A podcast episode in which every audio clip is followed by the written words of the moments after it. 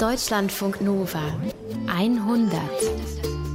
Und deshalb äh, haben wir uns dazu entschlossen, heute äh, eine Regelung zu treffen, die es jedem Bürger der DDR möglich macht, äh, über Grenzübergangspunkte der DDR äh, auszureisen.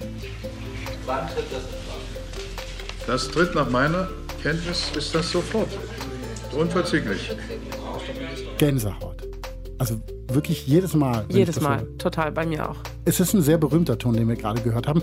Günter Schabowski erklärt, dass die Grenzen der DDR offen sind. Und ich finde, diese Pressekonferenz ist so unglaublich, weil die so unaufgeregt klingt, so nebenbei fast uninformiert. Ja, aber dabei geht es um so etwas unfassbar Wichtiges für die Menschen damals.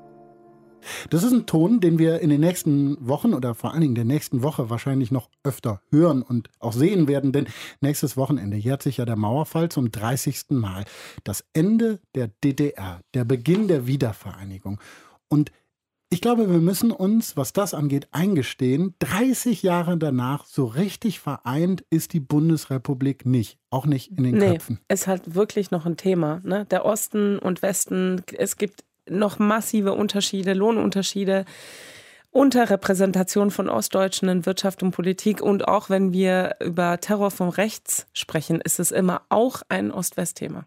Wir sprechen über Einheit heute in der 100. Lass uns näher kommen, heißt Ausgabe 196. Ich bin Paulus Müller und bei mir im Studio ist 100-Redakteurin Nilofa Elhami. Hi. Hallo. Zwei Geschichten haben wir heute und wir schauen über Deutschland hinaus. Denn die Frage, wie kriegen wir Menschen zusammen, die vorher irgendwie gar nicht zusammen gehört haben, ist natürlich keine, die nur in Deutschland gestellt wird. Nee, genau. Und deshalb schauen wir nach Botswana in den Süden Afrikas. Denn die haben dort eine radikale Einigungspolitik, von der wir vielleicht was lernen können. Deutschland und Botswana. Und was beide Geschichten eint, ist Liebe. Wunderbar. Wir fangen an mit Liebe in Deutschland. Zunächst frage ich Sie, Herr Christoph Johannes Bockisch, wollen Sie mit der hier anwesenden Frau Nora Christine Große-Hamann die Ehe schließen? Dann antworten Sie bitte mit Ja. Ja. Ich richte meine Frage nun an Sie, Frau Nora Christine Große-Hamann. Ist es auch Ihr freier Wille, den hier anwesenden Herrn Christoph Johannes Bockisch zu ehelichen, mit ihm die Ehe einzugehen? Dann antworten Sie bitte ebenfalls mit Ja. Ja. Ach, wie schön. Die beiden, die da Ja gesagt haben, sind unsere 100-Autorin Nora und ihr Freund Christoph im Standesamt. Die beiden haben nämlich im Frühjahr geheiratet in Leipzig. Fast genau 30 Jahre nach dem Mauerfall also. Und das ist von Bedeutung, weil Nora nämlich ursprünglich aus Münster kommt, aus dem Westen also, und Christoph aus Halle an der Saale, aus dem Osten. Die beiden sind jetzt bei mir im Studio. Herzlichen Glückwunsch erstmal. Dankeschön. Danke. Das hört sich immer so toll an, wenn man sowas nochmal hört. Ja, man ist auch immer gleich sofort wieder so ein bisschen aufgeregt, wenn man sich das jetzt nochmal anhört. Hattet ihr Herzklopfen in diesem Moment beim Ja sagen? Natürlich. Na klar. Ihr seid ja jetzt sozusagen ein gesamtdeutsches Ehepaar, oder? Naja, man kann es so nennen. Ich finde es immer ein bisschen lustig, wenn man das so sagt. Ähm, aber ich glaube, am Anfang war uns das gar nicht so bewusst. Und ich meine, wir beide waren ja zum Zeit der Fall der Mauer gerade mal ein Jahr alt. Wie habt ihr euch eigentlich kennengelernt? Ähm, das ist schon eine ganze Weile her. Das war auf einer WG-Geburtstagsparty vor sieben Jahren in Leipzig. Ähm, und die Geschichte ist eigentlich ganz lustig, weil ich eigentlich gar nicht auf die Party wollte, weil ich irgendwie an dem Abend gar nicht so gut zurecht war und nicht so richtig Bock auf Menschen hatte. Und Sind ja immer die besten Partys eigentlich. Genau. Also wie gesagt, eigentlich wollte ich zu Hause bleiben und äh, Christoph war auf dieser Party gar nicht eingeladen. Nicht nur das, sondern die Party fand sozusagen in der Nachbar-WG statt und der Tanzraum war genau neben meinem Schlafzimmer. Ich konnte also nicht schlafen und dachte mir, okay, schlafen geht nicht. Bin ich raus auf dem Balkon, da stand äh, der Nachbar, der, dessen Geburtstag dort gefeiert wurde. Ich habe gesagt, hier, äh, was, was ist denn los? Ja, ich Geburtstag, komm rüber, feier mit. also bin ich rübergegangen. Und dann habt ihr euch da gesehen oder was? Ich war in dem Moment gerade auf dem Rückweg aus der Küche. Ähm, ja, er kam gerade zur Tür rein, quasi so auf mich zu. Ich habe ihn gesehen und das war wirklich höchst kitschig. Ich wusste in dem Moment echt, okay, das ist er. Wirklich? Nee, wirklich wahr. Wie war wirklich das bei dir, Christoph? Also man hatte irgendwie das Gefühl, okay, dieses Aufeinandertreffen ist jetzt was Besonderes. Und dann, ach ja, wir hatten beide nicht so richtig Lust auf die Party, haben uns dann davon geschlichen, sind nachts auf den Leipziger Fockeberg hochgestiegen, haben bis zum Morgen miteinander geredet und die Sterne angeschaut. Wirklich kitschig ohne Ende, samt ersten Kuss. Oh. Wir können eigentlich auch Schluss machen mit der Geschichte jetzt. Schön ja, ist es. es ist ja auch schon ganz lange her. Machen wir aber nicht, wir reden weiter. Äh, warum wart ihr überhaupt in Leipzig, ihr beide? Studiert?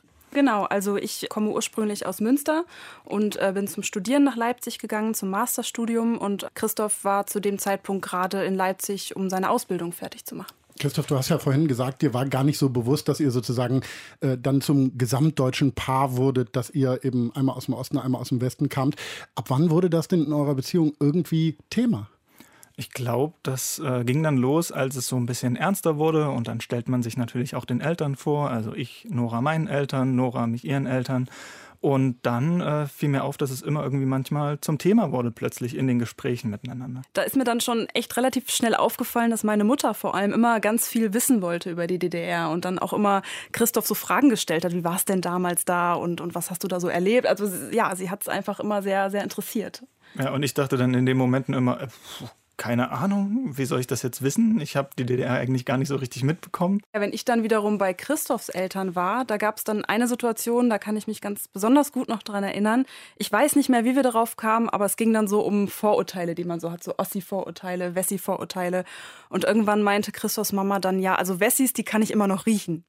Wow! Genau. Und Was hast du da gedacht? In dem Moment, in dem Moment dachte ich, okay, ihr ist offenbar gar nicht bewusst, dass ich aus dem Westen komme. Und ich habe dann auch gesagt, äh, Gili, was, was meinst du damit? Ich, ich komme auch aus dem Westen. Und äh, sie meinte, ja, aber du, dich betrifft das ja nicht, du bist ja eine ganz andere Generation. Und sie meinte dann, für sie sind Wessis einfach meistens total selbstbewusst, auch sehr arrogant. Und ich habe mich in dem Moment zwar jetzt nicht persönlich angegriffen gefühlt, aber ich habe die ganze Zeit ge gedacht, wie krass ist das, dass sie noch so darüber redet, obwohl das schon so lange her ist. Sie scheint ja wirklich nicht besonders gute Erfahrungen mit Wessis gemacht zu haben. Und dann habt ihr gemerkt, das ist ein Riesenthema und habt ja beschlossen, noch vor eurer Hochzeit, dass ihr eure Eltern an einen Tisch setzt, um genau darüber zu sprechen, über Osten und Westen und ein Aufnahmegerät angemacht. Genau, das war am Tag nach unserer Hochzeit. Ähm, das hat sich einfach angeboten, weil eh alle vor Ort waren. Und bevor meine Eltern wieder abgereist sind, haben wir das gemacht. Wir haben uns zum Kaffee trinken bei uns zu Hause in Leipzig getroffen und geredet. Ja, also ich werde das nie vergessen. Mein erster Besuch, meine erste Begegnung mit euch. Dieses Gefühl, was ich hatte, ich habe mich so komisch gefühlt. Ich wusste nicht, was ich mit euch reden soll. Ich hatte total viele Fragen, völlig blöde, wahrscheinlich völlig dumme Fragen, die ich mich alle nicht getraut habe zu fragen. Nämlich so Fragen wie, ja, wie war das denn damals in der DDR und wie habt ihr euch gefühlt und war das wirklich so schlimm? So all diese Fragen, die du eigentlich gar nicht hören willst, Angelika, die hatte ich alle. Ja, das ist meine Mutter Birgit. Sie ist 1960 geboren in Münster und sie arbeitet als Psychotherapeutin. Und ich kann mich tatsächlich auch sehr gut an dieses erste Treffen erinnern. Das war in einem Restaurant in Halle. Wir sind da alle zusammen essen gegangen. Christophs Oma war auch dabei. Und meine Mutter war total aufgeregt, viel aufgeregter als ich. Ja, ich habe das auch gemerkt. Dann war sie auf einmal super angespannt, irgendwie total anders drauf, als sie normalerweise ist. Und ich habe mich völlig befangen gefühlt. Also nicht so locker, flockig, natürlich, wie wenn ich in eine westdeutsche Eltern von dem Partner meiner Tochter kennengelernt hätte, sondern wirklich so im Kopf, ja, wie, was sage ich jetzt und was darf ich fragen, was darf ich nicht fragen. Wenn ich da heute dran denke, denke ich, wie, wie bekloppt ist das denn? Aber es war so, es war so. Also mir ging das nicht so. Ich habe keine Ahnung. Also es war ganz normal. Ja, das ist meine Mama, Angelika. Äh, die meisten nennen sie aber Geli. Sie ist etwas älter als Noras Mama und ähm, eigentlich auch ein ganz anderer Typ. Ich würde sagen, ruhiger, auf jeden Fall ein bisschen zurückhaltender. Meine Mama kommt aus Taucher bei Leipzig und sie ist studierte Filmschnittmeisterin. Ich denke, sie war irgendwie auch sowieso entspannter bei der ganzen Sache als Noras Mama, weil sie das Gefühl hatte, den Westen zu kennen. Naja, und abgesehen von den geschichtlichen Fakten hatten meine Eltern halt ganz, ganz viele Wissenslücken über den Osten. Deswegen waren sie auch so verunsichert. Das ist mir auch bewusst geworden, als mein Papa, der heißt Ole, als der beim Treffen genau das hier erzählt hat. Ja, das ist interessant, weil wir hatten ja keinen Staatskundenunterricht genau. in der Schule, aber wir wurden auch indoktriniert. Äh, nicht direkt durch den Staat, aber durchs Fernsehen, durch die Medien, durch das, was man so hört. Ja, und ich habe das Gefühl, ich konnte das nicht validieren. Ja, also ich konnte nicht, nicht gucken, ob das stimmt. Wir hatten kein Ostfernsehen. Die DDR war mir echt fremder als Afrika. Das macht mich sprachlos, muss ich sagen. Ich habe mich gefreut, ja, gefreut habe ich mich auf, auch, dich kennenzulernen. Neue Leute kennenzulernen, aber, ja. aber nee, also ohne, ohne sowas eigentlich. Warum macht dich das sprachlos? Ja, weil ich erstaunt bin, dass der Kapitalismus sowas hervorbringt. Ja, das, weil ich das gar nicht nachvollziehen kann. Ja, und dieses erste Treffen, das ist jetzt so etwa sechs Jahre her. Und ich wollte meine Mama damals die ganze Zeit schütteln und ihr sagen, ey, jetzt mach dich doch mal locker, das sind doch auch nur Menschen wie du und ich. Also ich weiß noch, dass die Situation mir damals total unangenehm war. Aber es gab auch echt schöne Momente am Ende. Da hatte ich das Gefühl, okay, jetzt entspannen die sich alle mal ein bisschen, jetzt connecten die auch so ein bisschen. Und zwar hatte Christophs Mama ein Glas von ihrem selbstgemachten Chutney dabei. Und meine Mutter hatte ihre selbstgekochte Blaubeermarmelade dabei und ich glaube auch Christophs Oma hatte auch noch Marmeladen dabei. Und dann haben am Ende die Frauen unserer Familie beim Abschied ihre Marmeladen getauscht und das hat das Eis ein bisschen gebrochen. Ja, ich glaube, dieser Tauschhandel hat dazu geführt, dass es über die Zeit ein bisschen besser wurde. Ich meine, unsere Eltern haben sich ja auch vorher immer mal wieder getroffen, Familienfeiern äh, und so weiter, haben sich besser kennengelernt. Ich glaube, sonst wäre das Gespräch bei der Hochzeit sowieso nicht möglich gewesen. Und ich fand es auch cool, wie aufmerksam meine Eltern dann zugehört haben bei diesem Gespräch. Ähm, vor allem als deine Eltern von ihrer Kindheit in der DDR erzählt haben. Da hat man echt gemerkt, die hören solche Geschichten zum ersten Mal. Zum Beispiel als deine Mutter Geli das hier erzählt hat.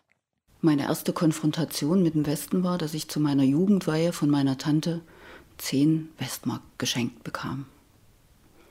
Und diese Westmark konnte ich ja eigentlich im Intershop einlösen für irgendwas, was ich gerne hätte. Ich bin auch des Öfteren in Intershop gegangen.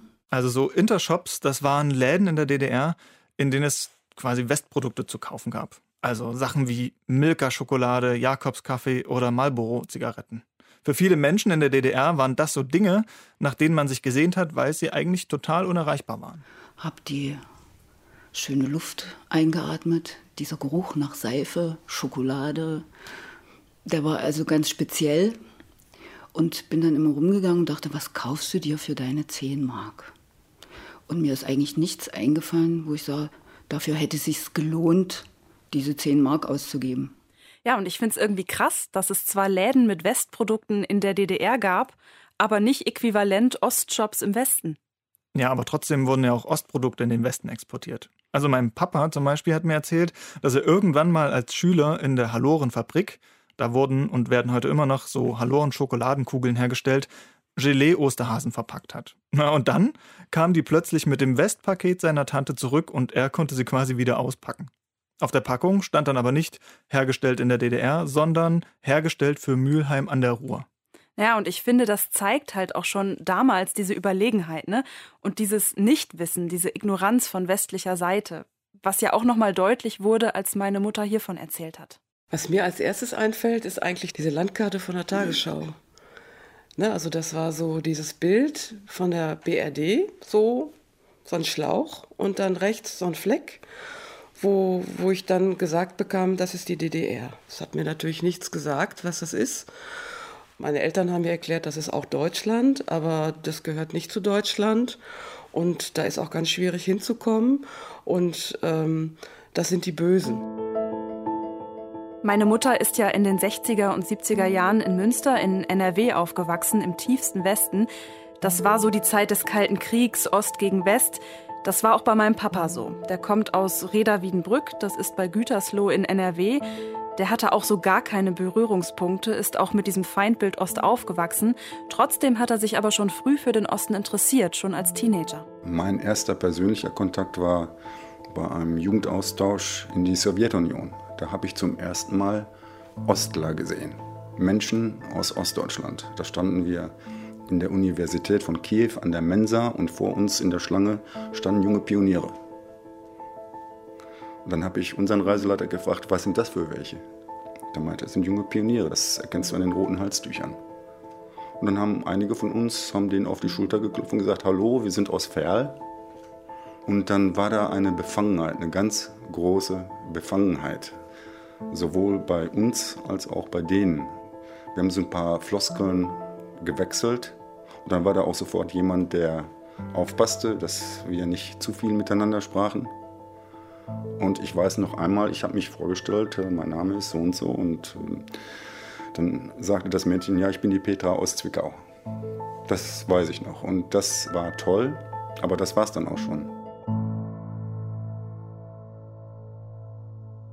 Bei mir ist es etwas anders. Wir hatten Verwandtschaft im Westen. Das ist jetzt mein Papa, Dittmar. Er ist wie ich in Halle geboren und lebt da auch noch mit meiner Mama. Ich hatte eine Tante, die uns regelmäßig jedes Jahr besucht hat. Das war immer aufregend. Die roch auch immer gut.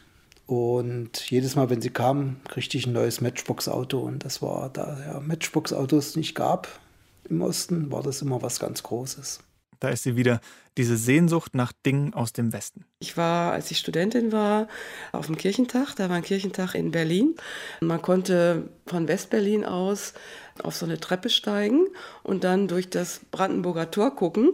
Und das fand ich auch ganz befremdlich. Ne? Also so wie im Zoo. So als ob ich im Zoo bin und dann irgendwie durch so Gitterstäbe gucke und dann aber irgendwas mir angucke, was so gar nicht erreichbar ist dieses kleine Podest am Brandenburger Platz, da stand ich auch drauf. Und dann haben wir rübergeschaut und haben da geschaut, ob sich da was bewegt. Es war unwirklich und einfach düster. Das war so mein Gefühl. Und unterwegs auf den Transitstraßen durfte man ja nicht anhalten. Äh, und man durfte auch nicht, natürlich um Gottes Willen, ab vom Weg. Ich wäre am liebsten ab vom Weg gefahren und mal losgefahren, um einfach mal zu sehen, was da los ist. Was meine Eltern sagen, ist ja auch irgendwie spannend, weil dieses Rübergucken ja auch schon ganz schön überheblich ist. Ich denke, man war sich im Westen dieser Überlegenheit irgendwie schon bewusst, auch wenn man die jetzt selber nicht gut fand. Man muss sich einfach mal klar machen. Damals sind Millionen Menschen von der DDR in den Westen geflohen oder ausgereist, haben da teilweise ihr Leben aufs Spiel gesetzt. Und auf der anderen Seite ist man vielleicht mal als Touri zur Mauer gefahren und hat mal kurz rübergeguckt, sich aber sonst nicht weiter interessiert für den Osten. Wir äh, reisten in den Westen, wenn wir unterwegs waren. Dann äh, fuhren wir nach Skandinavien, nach Frankreich, in die USA und sonst in die Welt. Aber es gab auch viele von uns, die wirklich mal gerne in die DDR gefahren wären, nach Ostdeutschland, nach Polen, nach Russland, überall dahin, wo man eigentlich nicht hin konnte. Ne? Wieso durftet ihr nicht nach Polen? Ja, damals später, später ja, aber jetzt in den 60er Jahren und in den 70er Jahren wir hätten, wir hätten gedurft, aber wir hatten keine Beziehungen. Wir hatten ja immer in fremde Länder, äh, die man nicht kennt und keine Beziehung hat. Also wir, wir hätten schon gekonnt, ne, aber es war einfach nicht im Kopf, mhm. weil Ne, es war, wie gesagt, ähm, der eiserne Vorhang, der kommunistische Osten mhm. und man brauchte ein Visum. Man konnte nicht einfach so über die Grenze. Man musste, das war viel komplizierter für uns nach Polen oder nach Ungarn oder in die Sowjetunion zu reisen, als eben nach Frankreich, England, Amerika. Ne, das, und es war natürlich auch ganz viel Angstmache auch. Warum sollte man da hinfahren? Weil das waren ja die Bösen. Ich denke mal, also die Denke damals war auch, da ist ja nichts. Ja, in dem Moment, als ich das gehört habe, da habe ich zum ersten Mal verstanden, wie fremd die DDR für meine Eltern damals war. Ich habe in dem Moment auch gemerkt, wie unangenehm das meinen Eltern auf einmal war, dass sie nie in den Osten gefahren sind und wie sie so auf Gelis Nachfrage versucht haben, sich da so irgendwie rauszuwinden. Ja, ich fand den Moment auch krass. Überrascht hat mich, dass es meinen Eltern ja scheinbar überhaupt nicht so ging. Also für die war das, was im Westen los war, viel präsenter. Und irgendwie ist das ja ganz schön paradox. Deine Eltern konnten eigentlich in die DDR fahren, haben es aber auch einfach nicht getan oder wussten nichts. Meine Eltern konnten nicht in den Westen, wussten aber viel mehr, was dort passiert. Ja, das ist schon sehr merkwürdig. Für mich war die Grenze wirklich immer sehr weit weg. Also die Außengrenze, da kam ja dann immer erst noch der große Streifen dazwischen und so. Wir sind auch nie also ganz nah gekommen. Und naja, das war halt so. Ich hatte da nie irgendwie, weil ich wollte da nicht, nicht rüber. Ich musste ja nicht, weil warum? Ich hatte da keinen. Und dann, finde ich, hatten wir immer auch noch das Westfernsehen. Wir wussten ja, wie es da drüben aussieht. Eigentlich waren wir insgesamt, finde ich, rundum informiert. Also wir guckten immer unsere aktuelle Kamera, dann guckten wir die Tagesschau und dann machten wir uns unser Bild aus allem und wussten Bescheid. Ich finde, das ist ein total wichtiger Punkt, weil wir haben kein Ostfernsehen gucken können. Das, was wir halt als Bilder vermittelt bekommen haben durch Medien, durch Eltern, durch Erzählungen, durch Schule und so weiter, wir konnten das gar nicht überprüfen an realen Kontakten zu Menschen. Naja, sie hätten es schon überprüfen können. Sie durften ja in die DDR, aber sie haben es halt nie gemacht. Es war das ganz normale Leben. Mit, naja, sicher gab es mal dieses und jenes nicht und du hast dich dann irgendwie beholfen in der Tauschwirtschaft oder so. und, und, die Sachen, die es unterm Ladentisch gab, da hast du Beziehungen gepflegt und so. Also man hat sich ja immer im Leben eingerichtet und arrangiert. Und wenn es, was weiß ich, im Jahr nur zu Weihnachten Apfelsinen gab, ja Gott, okay, da hat man sich drauf gefreut. Und wenn, wenn jemand gestorben ist an der Grenze, das, das habt ihr gar nicht mitbekommen? Doch, oh ja. Eigentlich nur durchs Westfernsehen, weil im Osten war das ja. kein Thema. Also wenn du die Möglichkeit hattest, Westfernsehen zu sehen, dann hast du jeden Abend, nicht jeden Abend, aber wenn wieder was passiert war an der Grenze, dann wurde das da ja berichtet. Ne? Das sind so Sachen, wo du dann immer traurig warst, aber eigentlich hast du dir gesagt, mein Gott, was soll ich jetzt machen? Soll ich jetzt auf die Straße gehen und sagen, hey, das ist Mist, was er da macht? Was hättest du davon gehabt? Im Knast sitzen? Hatte ich nicht vor. Ich war kein Held. Genau das ist es halt. Es gab eben auch viele Menschen in der DDR, die sich nicht politisch engagiert haben, die einfach ihr Leben, ihren Alltag gelebt haben und dazu gehörten auch meine Eltern. Ich denke, sie sind mit den Einschränkungen ganz schön pragmatisch umgegangen. Naja, und genau das war meinen Eltern eben lange nicht klar, ne? Diese Normalität, dieses ganz normale Leben. Die haben wirklich lange geglaubt, dass es allen Menschen in der DDR schlecht ging. Und ich denke, meine Eltern waren und sind mit diesem DDR-Bild auch nicht alleine. Dieser Glaube, dass alles schlecht war im Osten, ist im Westen immer noch sehr stark verbreitet. Das stelle ich zum Beispiel auch immer wieder fest, wenn ich meine alten Schulfreunde und ihre Familien im Westen besuche. Dann kommen da immer mal wieder so Fragen auf wie, naja, Nora, du lebst ja jetzt in Leipzig. Wie sind die Menschen denn da so? Sind die Häuser da immer noch alle kaputt? Merkt man da immer noch, dass da mal die Stasi war und so weiter, ne? Also ich denke, dieses Bild wurde in den letzten 30 Jahren sehr stark geprägt und man hat sich einfach nicht differenziert genug mit der DDR auseinandergesetzt. Und gleichzeitig war es für mich unvorstellbar, dass die Mauer jemals fallen würde. Und dann auch noch so schnell, das war überhaupt nicht. Ja, das war ein fetter Accompli. Da sind die und hier sind wir. Es wäre ja schön, wenn das mal irgendwann anders wäre, aber wir sahen das nicht. Das war bei uns genauso. Also ich hätte nie daran gedacht. Für mich war das festgetackert für immer und ewig. Wir sind demonstrieren gegangen. Mit Kind auf dem Rücken. Der hat sich immer gefreut, dass alle rumgeschrien haben. Und hat mitgekräht. Ja, meine Mutter hat ja vorhin gesagt, dass sie eigentlich eher unpolitisch war. Aber als es dann im Herbst 1989 kurz vor dem Fall der Mauer zu den Demos gegen das sozialistische Regime gekommen ist, da ist sie dann doch mitgegangen. Ich meine, das waren ja auch Massendemonstrationen, diese Montagsdemos in Leipzig. Da sind Hunderttausende mitgegangen. Und auch in Halle, wo meine Eltern gewohnt haben, gab es Demos. Ja, da haben wir ein paar Mal überlegt, ob wir mitgehen, weil wir dann wussten, dass sie irgendwo schon ein paar Truppen zusammengezogen haben wegen Polizeieinsatz und so.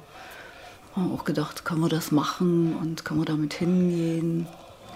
Aber eins muss ich sagen, ich habe also dieses hier, wir sind ein Volk und so, das habe ich eigentlich nie mitgerufen, weil also für mich, wir waren nicht ein Volk für mich. Eigentlich wollte ich nur mein Leben und mein Land verbessern. Und das war eigentlich mein vordergründiges Ziel, weswegen ich dann auch mitgegangen bin. Es war wirklich Zeit für eine Änderung des politischen Systems, weil so ging es irgendwie nicht weiter mit diesen alten Leuten, die auch nur noch krank waren. Keiner entschied mehr was. Das Ende war nah. Also es musste was passieren, um auch in diesem Staat, wie wir ihn erlebt haben, in dem wir gelebt haben, weiterleben zu können. Naja, was mein Vater da meint, ist, dass die DDR damals quasi fast bankrott war. Es gab Versorgungsengpässe, der Staat hatte kein Geld mehr und auch politisch war man irgendwie völlig isoliert. Die Grenzen waren komplett zu, also auch in die Richtung von den Ostblockstaaten, und meine Eltern wollten, dass sich das ändert. Sie gingen aber jetzt nicht für die Wiedervereinigung auf die Straße, weil das war eigentlich für sie irgendwie in der Vorstellung unmöglich. Und deshalb äh, haben wir uns dazu entschlossen, heute äh, eine Regelung zu treffen, die es jedem Bürger der DDR möglich macht, über Grenzübergangspunkte der DDR äh, auszureisen. Wann tritt das in Kraft? Das tritt nach meiner Kenntnis, ist das sofort. Unverzüglich. Ja, das ist die berühmte Pressekonferenz vom 9. November 1989.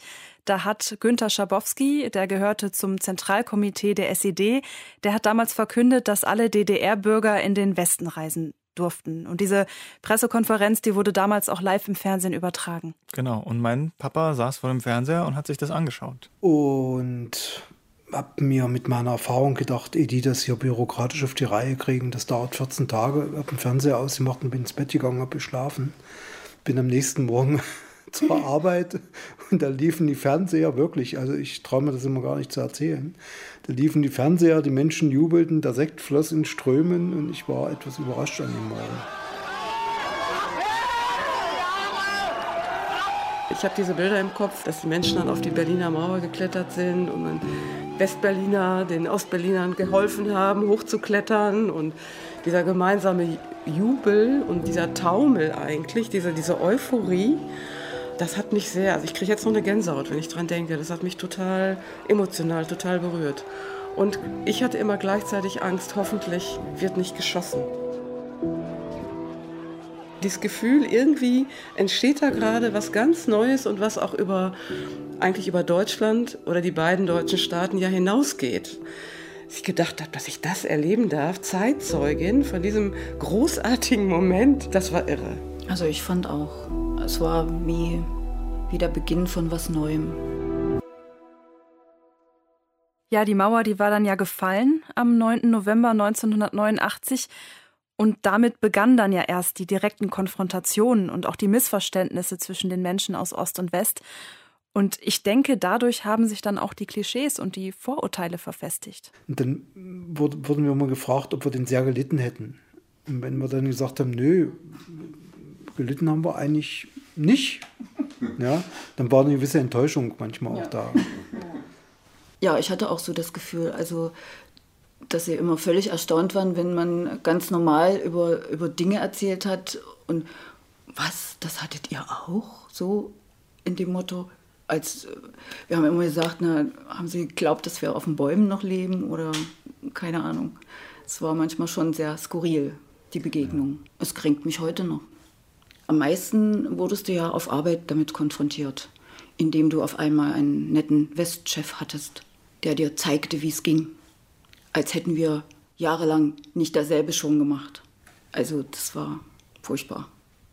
Ja, dazu kam, dass wir ja auch ordentlich studiert hatten und dann unsere Studienabschlüsse sozusagen im laut Einigungsvertrag äh, bestätigen lassen mussten. Ja.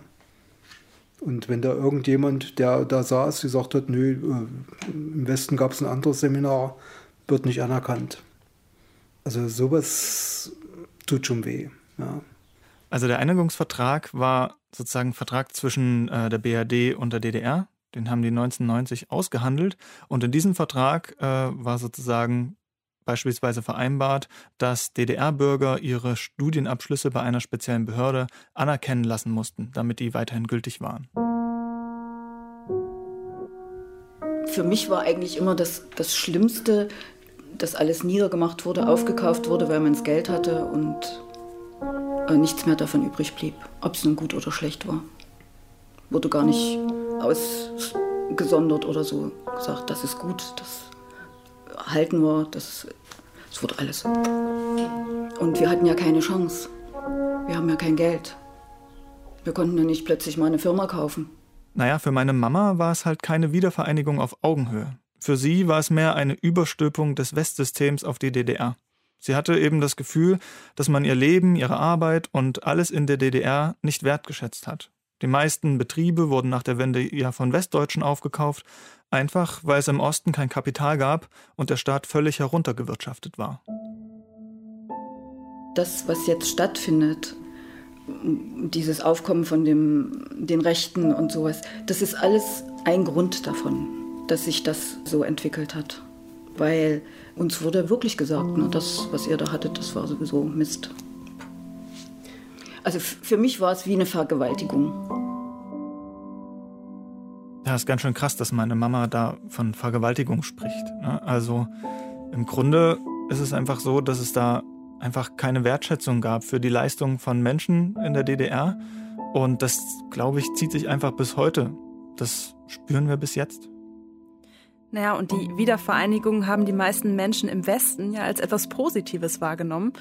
Und das war bei vielen Menschen im Osten was ja völlig anders. Also da war das eine richtige Identitäts- und Lebenskrise, die das ausgelöst hat. Und ich glaube, über dieses komplett unterschiedliche Erleben der Wende hat man viele Jahre lang überhaupt nicht gesprochen.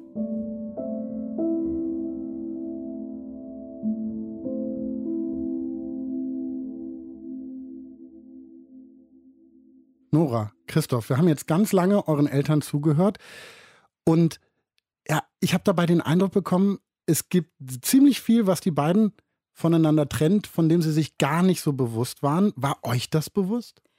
Ähm, naja, wir haben es schon vermutet, aber wir waren dann doch überrascht, dass, ja, dass unsere Eltern so ehrlich und so, auch so deutlich miteinander geredet haben. In der, in der Deutlichkeit, wie sie sich sozusagen ausgetauscht haben, fand ich es ähm, sehr krass. Aber ansonsten war jetzt sozusagen von der Kränkung, von der sie spricht, das war jetzt keine große Überraschung für mich, weil wir einfach vorher schon mal darüber Gespräche hatten in der Familie. Und was ich aber irgendwie toll und spannend fand, war, dass es eigentlich, ich glaube, das erste Mal war, dass sie mit anderen, mit in dem Fall sozusagen den westdeutschen Eltern meiner Frau gesprochen haben. Und das gab es vorher einfach in dieser Form noch nie. Was ich mich die ganze Zeit aber gefragt habe, das Setting des Ganzen. Ne? So eine Hochzeit ist ja eh für eine Familie eine relativ sensible Sache. Ne? Wen lädt man ein und und und, da könnte es Spannungen geben. Und ihr habt euch ausgerechnet den Tag danach ausgesucht, um mit euren Eltern euch an den Tisch zu setzen und über ein ja potenziell vielleicht sehr, sehr heftiges Thema zu sprechen. Hattet ihr keine Angst, dass das in die Hose gehen könnte? Ähm, eigentlich nicht. Das hat damit zu tun, dass sich unsere Eltern ja vorher schon eigentlich so ganz gut verstanden haben. Und dann haben wir uns gedacht, naja, so eine Hochzeit, das ist ja auch immer so eine ganz spezielle Stimmung und alle waren irgendwie noch so in diesem Hochgefühl und in diesem Kuschelmodus. Und ähm, wir haben gedacht, eigentlich passt dann doch ein Tag danach ganz gut, weil alle eh so zugewandt sind miteinander und dann sind sie vielleicht noch ehrlicher, als sie in einer anderen Situation gewesen wären. Deswegen haben wir uns da eigentlich keine Sorgen gemacht. Und vielleicht genau. noch ein bisschen verkatert oder so. Das könnte genau, auch das kam noch bei dazu. dir? Genau, diese, ich glaube, dieser Freudentaumel war einfach eine gute Basis für so ein Gespräch und ich fand es tatsächlich auch schön, dass ja offensichtlich tatsächlich existierende, noch existierende Vorurteile da abgebaut wurden. So ein bisschen so eine kleine äh, Wiedervereinigung innerhalb unserer Familie. Danke ihr beiden, dass ihr die Geschichte erzählt habt und danke an eure Eltern jeweils. Äh, bestellt mal schönen Gruß, wenn ihr sie das nächste Mal seht. Das machen wir. Ich habe ja keine Ahnung, wie oft wir in der 100 zu diesem Schluss gekommen sind, aber wir Menschen müssen miteinander reden und zwar auf Augenhöhe. Ehrlich, hilft.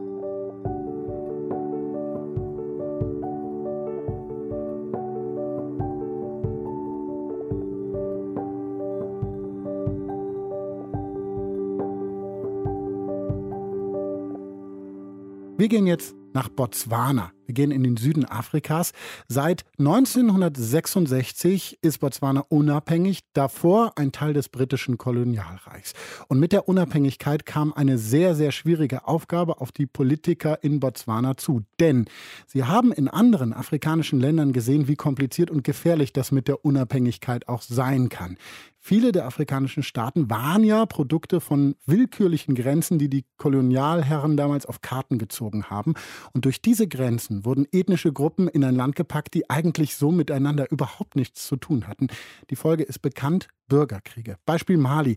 1960 unabhängig, zwei Jahre später Bürgerkrieg im Norden. Im Kongo ist Ähnliches passiert, in Nigeria.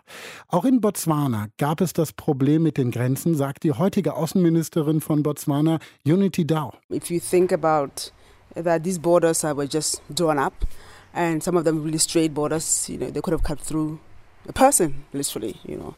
Sie sagt hier, dass die Grenzen der Briten, die die gezogen haben, so willkürlich waren in Botswana, dass sie förmlich durch einen Menschen durchgegangen sind.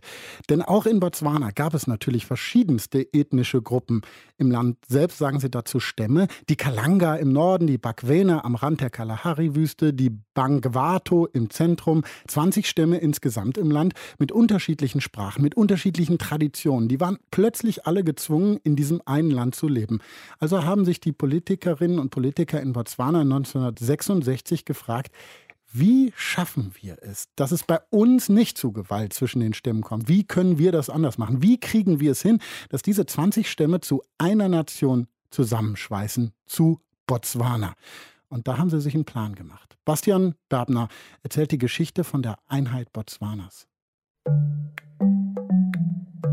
Erstmal haben die Politiker damals gesagt, alle hier müssen miteinander reden können. Also haben sie entschieden, in der Schule wird nur noch Setswana und Englisch unterrichtet, alle anderen Stammessprachen nicht mehr. Und zweitens haben sie gesagt, um zu verhindern, dass Menschen sich um Land streiten, geben wir einfach jedem ein Stück Land, der eins will. Und sie haben entschieden, alles, was unter diesem Land ist, gehört dem Staat. Das ist wichtig, weil Botswana eines der diamantenreichsten Länder der Welt ist. Die Frage ist nur, was passiert, wenn ich so ein Stück Land bekomme, mich da niederlasse und dann ein riesiges Diamantenvorkommen in der Erde finde. you get moved.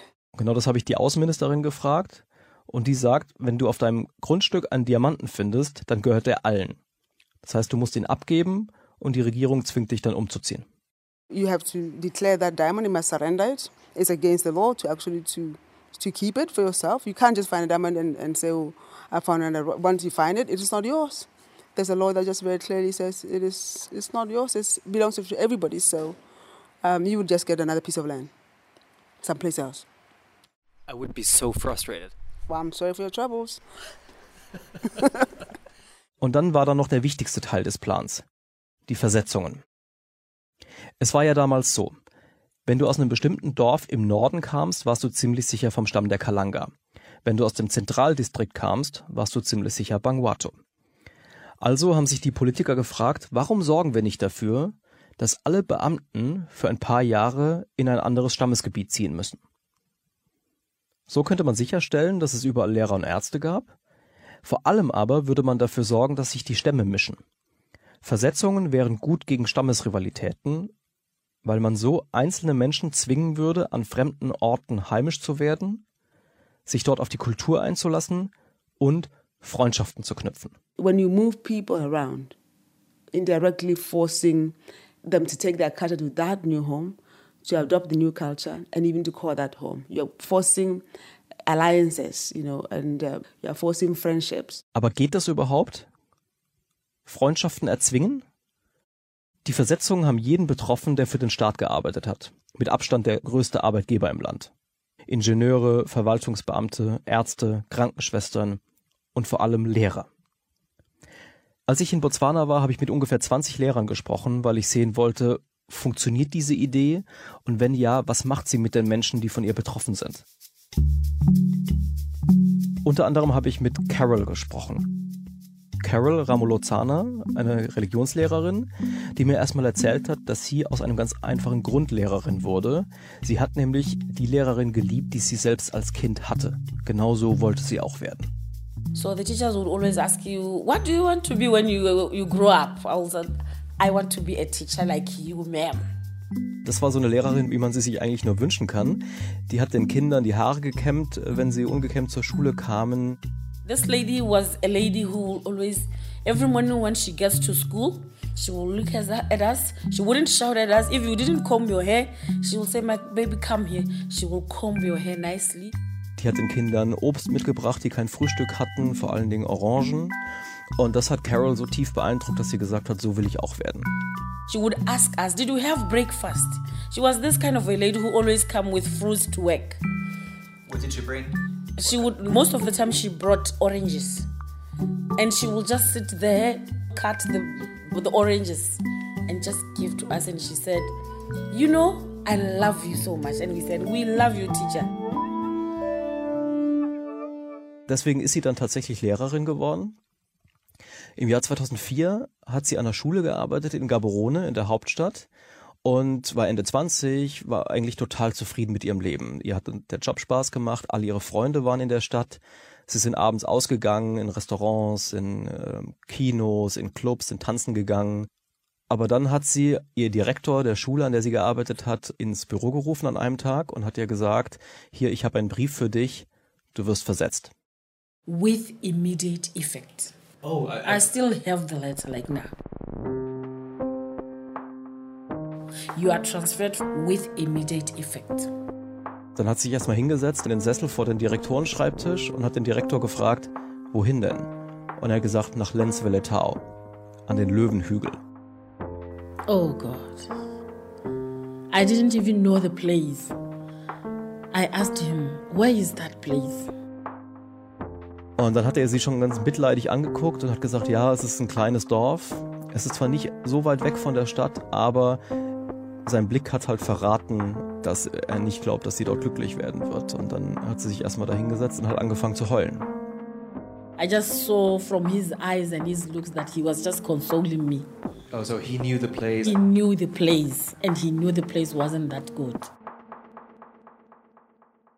Natürlich hat sie als Beamtin von den Versetzungen gewusst, aber sie hatte halt immer gehofft, dass sie irgendwie entweder drumherum kommen wird oder vielleicht einfach Glück hat, aber hatte sie nicht. Carol hatte damals gerade eine Weiterbildung angefangen, für die sie lange gespart hatte und sie wusste, wenn sie da jetzt in dieses Dorf geht, wird sie das Geld nicht wieder zurückbekommen. Außerdem hatte sie einfach Angst, alles zu verlieren, was ihr wichtig ist. Ihre Freunde in der Stadt, die Clubs, die Restaurants, die Kinos. Jetzt hat sie halt versucht, sich gegen diese Versetzung zu wehren aus dem Grund und ist einen Monat lang von Büro zu Büro gegangen, im Bildungsministerium zum Beispiel, und hat ihren Brief dabei gehabt und gefragt, könnt ihr nicht irgendwas tun, dass ich in der Stadt bleiben kann oder könnt ihr wenigstens warten, dass ich meine Weiterbildung fertig machen kann? And there was nothing that I can do. Did you try? I tried. I tried. I, I spent about a month trying moving from one office to another, just to no avail. So geht es den meisten Beamten in Botswana. Unity Dow, die Frau, die wir vorhin gehört haben, war, bevor sie Außenministerin wurde, mal Bildungsministerin. Und in der Zeit hatte sie ständig mit Leuten zu tun, wie Carol. Und sie hat mir zum Beispiel eine Sache erzählt.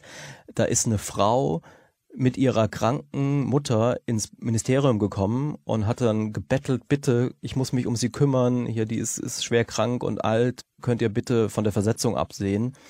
Und Unity sagt, klar hat sie gesehen, diese Frau war alt und krank und würde wahrscheinlich nicht viel länger leben, aber trotzdem hat sie gesagt, nee, ich kann nichts tun. Viele Menschen in deinem Alter haben eine kranke Mutter oder einen kranken Vater und ich kann da nicht anfangen, Ausnahmen zu machen. Du musst deine Stelle antreten. Jetzt hat es halt Carol getroffen. Sie war verzweifelt, sie hat ihre Mutter angerufen, hat gesagt, ich will da nicht hin, ich überlege sogar zu kündigen, aber die hat ihr gesagt, nein, jetzt warte mal ab, geh mal hin und schau sie an. I was telling my mother, you know, Mama, I don't think I can go on, you know, being a teacher. But my mother, on the other hand, was saying, no, my daughter, just go. Just go, you will see how it goes. Just go. Carol hat fast gar nichts gewusst über die Gegend, wo sie hinversetzt wurde, außer dass es ein anderer Stamm ist mit einer anderen Sprache. To me, I just felt like they, are just, you know, people that I, I don't have to bother knowing them.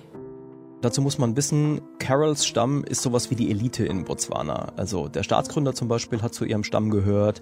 Dessen Großvater wiederum ist schon im 19. Jahrhundert nach England gereist, um mit Queen Victoria zu verhandeln. Also das ist wirklich so die politische Elite des Landes, seit langer Zeit schon. Der Stamm in der Region, wo sie jetzt hinversetzt wurde, ist eine völlig andere Geschichte. Der hat nie zur Elite gehört. Im Gegenteil, der war mal versklavt gewesen.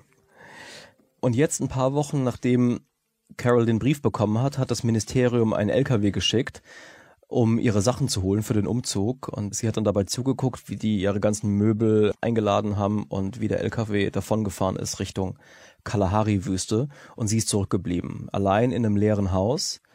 Die Nacht hat sie äh, bei ihrer Schwester auf dem Sofa verbracht, genau wie die nächste und die nächste, bis dann nach etwa zwei Wochen ihr Telefon geklingelt hat und jemand vom Ministerium dran war und gesagt hat, so, entweder du fängst jetzt an zu arbeiten oder du bist deinen Job los. Also ist sie ins Auto gestiegen, ist rausgefahren aus der Stadt, hin zum Dorf Und das Erste, was sie gesehen hat am Straßenrand, als sie ins Dorf reinfuhr, war eine halbfertige Tankstelle. Und dann hat sie erstmal gedacht, oh mein Gott, wenn die hier nicht mal eine Tankstelle haben, wie soll das werden? On the other side of the road, there was something like maybe they wanted to build a filling station, but they didn't, you know, go along with the the structure. But and they just left the things there. There was this tank, the tank that showed that this place was supposed to be a, a filling station. Ich meine, ich war da in Lenzwelle-Tau und das Dorf ist wirklich ab vom Schuss. Die Straßen sind staubig, die Häuser sind mehr Hütten als Häuser. Die Schule ist außerhalb des Dorfes, so ganz weit verstreut, so ein paar Gebäude einfach nur auf der roten Erde dort. Carols Haus war auf dem Schulgelände. Das ist relativ üblich in Botswana, dass Lehrer auf dem Schulgelände wohnen, subventioniert vom Staat. Das heißt, sie hat sich im Sekretariat der Schule den Schlüssel abgeholt, ist reingegangen in ihr Haus, hat all ihre Sachen dort vorgefunden in Umzugskartons. Ihre Möbel waren aufgebaut und dann hat sie sich auf das Bett gesetzt und hat geweint. Tagelang hat sie das Haus nicht verlassen. Manchmal hat es an der Tür geklopft und sie hat das ignoriert. Sie hat Vorräte aus der Stadt mitgebracht, das heißt, sie musste auch nicht zum Einkaufen gehen. Sie hatte Reis, Pasta, fünf Kilo Trockenfleisch und ganz, ganz viel Cider. Nach ein paar Tagen ist Carol dann zum ersten Mal zur Arbeit gegangen und es war schräg. It was really odd. It was odd, like I said, the people in that village, even the teachers were like them. Die neuen Kollegen haben sich über sie lustig gemacht, weil sie Stöckelschuhe getragen hat und eine Handtasche. Und Carol hat gesagt, es ist mir egal, so bin ich halt. So I was wearing high-heeled shoes. I was carrying a handbag. Some were gossiping behind. Some were telling me straight, you know, my sister, this is a village. Eventually, you would leave your handbag at home. You would leave your high-heeled shoes. Then I said, for what? This is me. No one is going to change me. Und weil ihre Kollegen sie so abfällig behandelt haben, sagt sie, hat sie die eben abfällig zurückbehandelt. And you know, because of their attitude and what they said, I also had an attitude towards them. Das heißt, man muss mal festhalten, in dem Moment hat das Versetzungsprogramm ziemlich genau das Gegenteil dessen erreicht, was es erreichen soll. Nämlich, Carol ist gezwungen worden, dahin zu ziehen. Sie hat vorher nichts Schlechtes über diese Menschen dort gedacht, jetzt aber schon. Sie hat nicht gesehen, was sie mit denen gemeinsam hat, sondern sie hat gesehen, was sie trennt. Und sie war wütend. I was angry with everyone. So I didn't want to be a teacher anymore.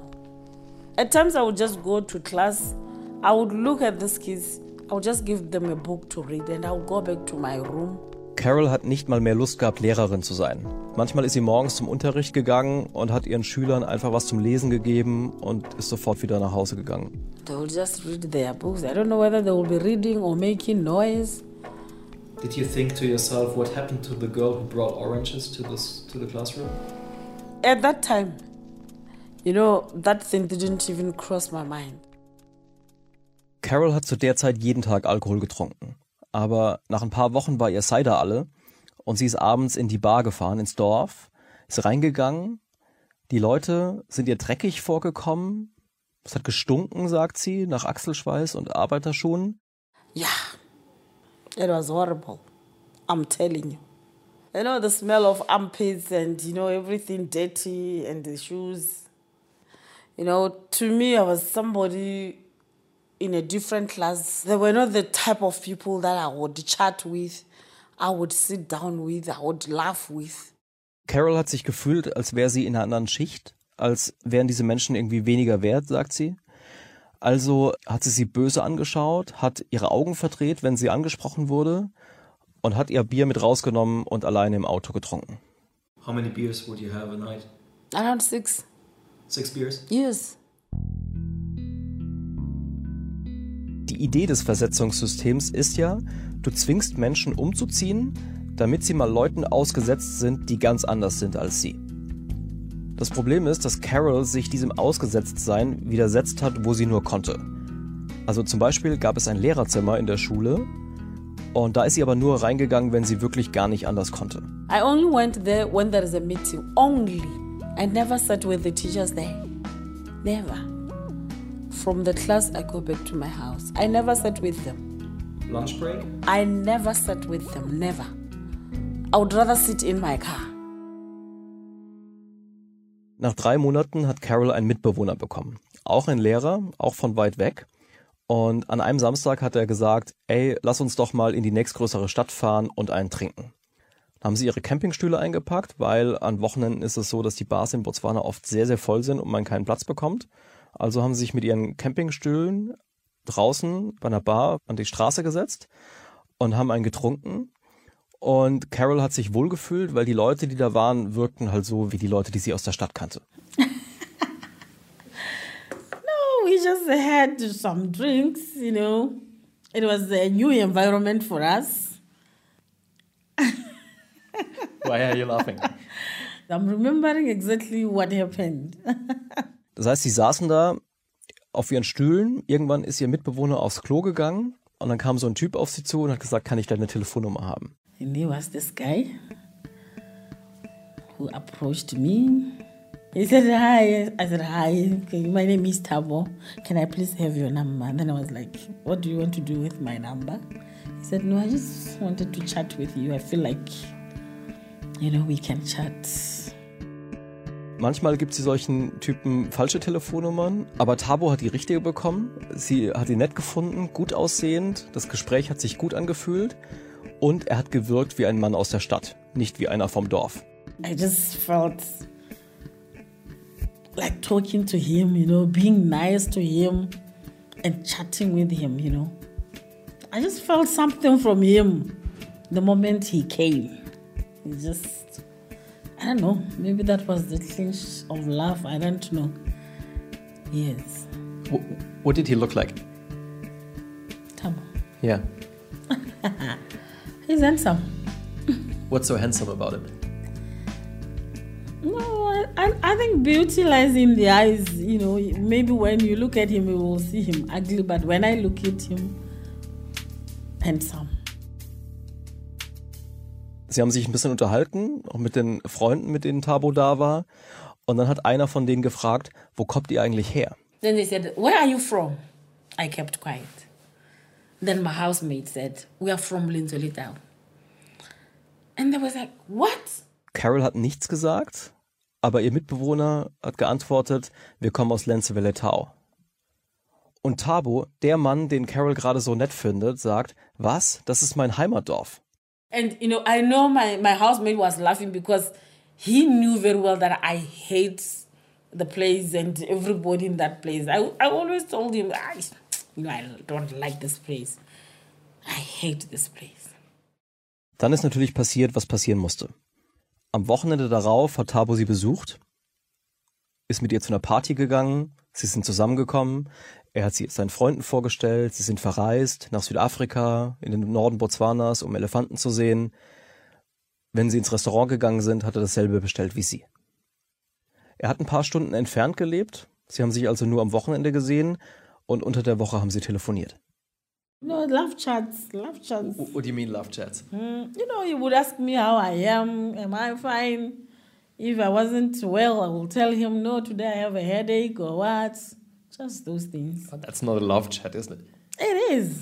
How you, if you want to know how your partner is, that's the love chat. Das Versetzungssystem ist ja geschaffen worden, um eine Nation zu formen. Und vielleicht ist genau das das Geheimnis, warum es funktioniert. Menschen verlieben sich. Everything changed. Für Carol hat sich durch Tabo alles verändert. Erst hat sie sich in ihn verliebt und dann in das ganze Dorf. I started loving the place. You know, you have someone in the village, he's your boyfriend, he moves around showing you things in the village. You tend to love the, the, the place. What did you discover about the place that before you hadn't seen? Ah, it's just a village, there isn't anything much. What do you love about it? You know, those people, they are loving people. You're smiling. They are, lo- yes, they are loving people. I love them. I love them. Sie hat sich angefreundet mit dem Besitzer der Bar, vor der sie damals alleine im Auto ihr Bier getrunken hat. Sie hat angefangen zu kochen für die Fußballmannschaft. Sie ist zum Jurymitglied gewählt worden eines Schönheitswettbewerbs. Das ist irgendwie eine große Sache da im Dorf. Sie ist zur Hochzeit gegangen, zur Beerdigung und eine Frau im Dorf hat ihr sogar ein Stück Land geschenkt, auf dem sie angefangen hat, ein Haus zu bauen. I've built a house there. No way. I'm telling you. Unity Dow, die ehemalige Bildungsministerin, hat mir erzählt, das, was Carol erlebt hat, ist eigentlich ziemlich typisch. Und ihrer Meinung nach macht das einen großen Teil des Erfolgs aus, den das Versetzungsprogramm hatte. Sie sagt, 80 Prozent der Menschen, die du versetzt, die kommen wieder zurück, aber 20 Prozent verlieben sich und bleiben. What happens when you put people around? Maybe 80% will come back, 20 will stay, they get married. Oh, so like it's a massive dating program. First of all, I'm going to say that you joke, but the, the, the truth is that just the nature of how humans move and acclimatize and call those homes. Ein paar Jahre nachdem Carol in Lenzwelle-Tau angekommen ist, fühlt sie sich dort zu Hause. Ihre Beziehung mit Tabo läuft super, sie hat das Haus gebaut, sie trägt immer noch jeden Tag Handtasche und Stöckelschuhe zur Schule, Mittlerweile hat sogar eine der Kolleginnen, die sie damals aufgezogen hatte, angefangen, ihre Handtasche mitzubringen zum Unterricht. Carol ist damals in Lenzwelle-Tau genauso glücklich wie vorher in der Stadt. Jetzt muss man aber eines wissen. Man wird als Beamter in Botswana nicht nur einmal versetzt. Lehrer ungefähr alle fünf Jahre. An einem Tag hat die Schuldirektorin Carol zu sich gerufen, sie und vier andere Religionslehrer, und hat gesagt, einer muss gehen. We asked her, what criteria are you going to use? Mm-hmm. So she basically said, whoever came first would be the one to go. Und zwar derjenige, der am längsten hier ist, sagt die Direktorin. And definitely I knew it was me. Und in dem Moment weiß Carol, das bin ich. So I think for about four or five months I was waiting for the letter, knowing that anytime I would be going.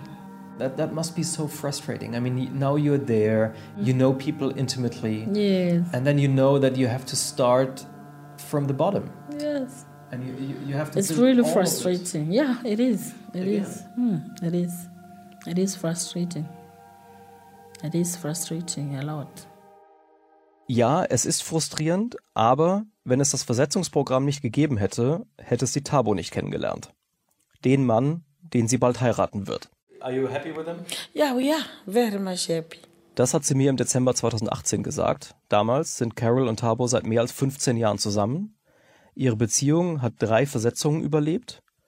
Tabo ist nie mit ihr umgezogen. Er ist Soldat und als Soldat sagt ihm auch die Regierung, wo er arbeiten muss. Aber dann, ein paar Monate später, kurz vor der geplanten Hochzeit im April 2019, hat Carol mir geschrieben, sie hat herausgefunden, dass Tabo eine Affäre hatte und hat Schluss mit ihm gemacht. Ich habe sie gefragt, ob sie auch die Versetzung dafür verantwortlich macht. Do you blame the transfer program for the end of your relationship with Tabo at all sometimes? Not really. A person's mentality is not to be blamed on anyone or the government. You know? Und dann hat sie gesagt, nee, nicht wirklich. Aber gäbe es das Versetzungsprogramm nicht, habe ich sie gefragt, wärst du doch vielleicht immer noch mit ihm zusammen? Maybe. Okay. I don't know. Ja. Don't want speculate. Ja. Ja, vielleicht, weiß ich nicht, wollte sie nicht so richtig was dazu sagen. Was Carol erlebt hat, passiert auch anderen Beamten. Und die Regierung weiß das, also hat sie in den letzten Jahren einige Sachen geändert. Zum Beispiel versucht sie Paare an einem Ort zusammenzubringen, die vorher auseinandergerissen worden waren durch Versetzungen. Außerdem erlaubt sie auch zu tauschen. Das heißt, wenn du jemanden am anderen Ende des Landes findest, der mit dir den Job tauschen will, sagt sie in der Regel ja. Ich habe viele Politiker interviewt in Botswana und alle waren sich bewusst, dass sie den Beamten viel abverlangen.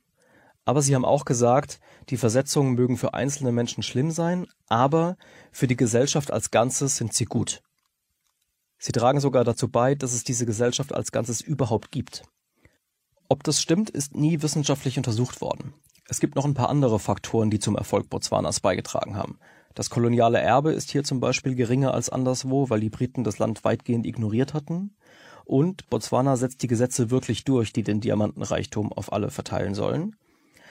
Trotzdem sind alle Experten und Politiker, mit denen ich gesprochen habe, sicher, die Versetzungen haben wesentlich dazu beigetragen, dass aus diesem Land, das die Briten vor 50 Jahren auf eine Karte gezeichnet haben, eine Nation wurde.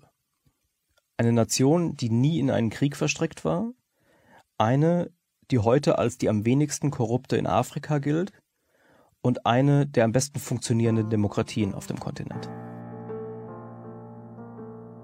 Ich kann mir nicht vorstellen, dass in Deutschland alle Lehrer und alle Beamten regelmäßig umziehen müssen. Von Bayern nach Berlin, von Hamburg ins Erzgebirge, von Leipzig ins Sauerland. Wahrscheinlich würden Aufstände ausbrechen. Aber vielleicht könnten wir irgendetwas anderes probieren. Irgendetwas, das dazu führt, dass unterschiedliche Menschen einander kennenlernen. Denn alle Menschen, mit denen ich in Botswana gesprochen habe, haben gesagt, die Versetzungen funktionieren. Alles, was ich während meiner Recherche dort herausgefunden habe, hat das gestützt. Und trotzdem habe ich auch die Grenzen der Idee gesehen. Einmal habe ich eine Frau im Auto mitgenommen, eine junge Französischlehrerin. Wir haben im Auto gesessen, haben gewartet, bis der Regen nachlässt und sie hat mir erzählt von ihrer Familie, einer Lehrerfamilie, die geformt worden ist von Versetzungen. My father was a teacher and he was posted in another area. My mother was a teacher and she was posted in another area. So he got on, did his naughty business there. She got upset and left. But then I grew up knowing that the teacher was my father, but my father was someone else who's from another village somewhere in another tribe. So in essence, my mother raised me as a Motswana and not to identify with my tribe. Mit den Stammesidentitäten ist es irgendwann so kompliziert geworden in ihrer Familie, dass die Mutter gesagt hat, ich erziehe dich als Botswanerin. So I hate that question, Omogai. Omogai. Yeah. What does that mean? What's your tribe? Or Gai. Where's your home village? Deswegen sagt sie, hasst sie eine Frage, die in Botswana sehr oft gestellt wird. Zu welchem Stamm gehörst du? Everyone will ask you that. So I don't like that. I'm just a Motswana. It doesn't matter where I come from. It doesn't matter where my village is. Ke Motswana. And it's, yeah. And that's not just an answer to shut the people up. It's it's it's what you really feel. It's how I feel. I don't I don't understand why we have to always identify with our tribes. Sie sagt, ich bin Botswanerin. Es ist egal, aus welchem Dorf ich komme. Do you realize that this is like the, in, in a nutshell the, the Botswana story? Really? no, I don't. Don't you think? I, I guess now you're giving me that aha moment. Dann hat sie angefangen, die verschiedenen Stämme aufzuzählen, die heute zu einer Einheit verschmolzen sind. Auch dank der Versetzungen. Ja, hey. Um, Simbukushu, Seherero, Skalaka, Sekhalagadi, Sekhatla, Mongwato, Mongwaketsi. We are distributed all over the country. And we are all one. Thank you to the transfers. Guess. Also natürlich hat das Versetzungsprogramm seinen Zweck erfüllt. Hier ist eine Frau, die sich erstmal nur als Botswanerin sieht, die ihre Muttersprache seit Jahren nicht mehr gesprochen hat. Aber gleichzeitig hat es auch nicht funktioniert. Nicht zu 100 Prozent. Man muss sich das nochmal vergegenwärtigen. Die haben das radikalste Kontaktprogramm durchgezogen, das ich in den Jahren meiner Recherche zu diesem Thema gefunden habe. Sie haben es jahrzehntelang aufrechterhalten. Sie haben Hunderttausende Menschen durchs Land geschickt. Und trotzdem wird die Frage immer noch gestellt. Zu welchem Stamm gehörst du? Staatlich verordnete Liebe für die Einheit eines Landes für Botswana. Die Geschichte hat uns Bastian Babner erzählt und er hat sie recherchiert für das Buch und den gleichnamigen Podcast 180 Grad Geschichten gegen den Hass. Das Buch ist erschienen im Verlag CH Beck und der Podcast beim NDR. Da lohnt sich dringend ein Abo. Tja, Einheit durch gezwungenes Kennenlernen lohnt sich ab und zu mal aus der Blase rauszukommen. Gilt nicht nur für Ost und West. Danke an Nora Große-Hamann und Christoph Bockisch für das Zusammenbringen ihrer Eltern. Danke eben an Bastian Berbner für die Geschichte aus Botswana. Danke an die 100-Redakteurinnen Julia Roche und Nilofer Elhami, die das alles zusammengebracht haben, was es heute in dieser Sendung gab. Danke an Alex Stojanov, Nastja Nürnberg, Uwe Bräunig und Maximilian Burbach. Die haben diese 100 technisch betreut. Vielen Dank euch, dass ihr mal wieder dabei wart. Mehr rund um 30 Jahre Mauerfall gibt es übrigens auf deutschlandfunknova.de. Da haben wir Historisches, aber auch Geschichten von der ehemaligen Grenze. Mail at deutschlandfunknova.de ist die beste Möglichkeit, mit uns, mit der 100 in den Kontakt zu kommen. Da könnt ihr dann Kritik loswerden, Anregungen, eure Geschichten. Mail at deutschlandfunknova.de. In der nächsten frischen 100 geht es um Dinge, die eine wichtige Rolle im Leben spielen. Habt eine schöne Zeit bis dahin und redet miteinander. Vielleicht auch mal mit Menschen, mit denen ihr erstmal so direkt nicht reden würdet. Ich bin Paulus Müller. Das war 100. Ja, ich lebe ja mittlerweile seit acht Jahren in Leipzig und äh, deshalb fahren meine Eltern heute auch regelmäßig zwischen Ost und West hin und her. Und ich wollte in dem Gespräch auch wissen, was das mit denen macht und auch was es mit meinen Schwiegereltern macht, wenn sie äh, in den Westen fahren von Deutschland. Und da fand ich spannend zu hören, dass auch da die Wahrnehmungen heute immer noch auseinandergehen. Wenn ich im Auto sitze und äh, bei Helmstedt diese Gedenkstätte sehe, dann erinnere ich mich und dann denke ich, ja, und jetzt fahre ich da einfach geradeaus. So, es ist immer noch so ein kleiner Moment, wenn ich diese Wachtürme sehe, wo mich halt die Erinnerung packt, aber das ist für mich jetzt kein Unterschied, ob ich nach Münster fahre oder nach Leipzig oder nach Dresden oder nach Hamburg oder nach Rostock. Das ist für mich eins. Ganz so eins ist es für mich nicht.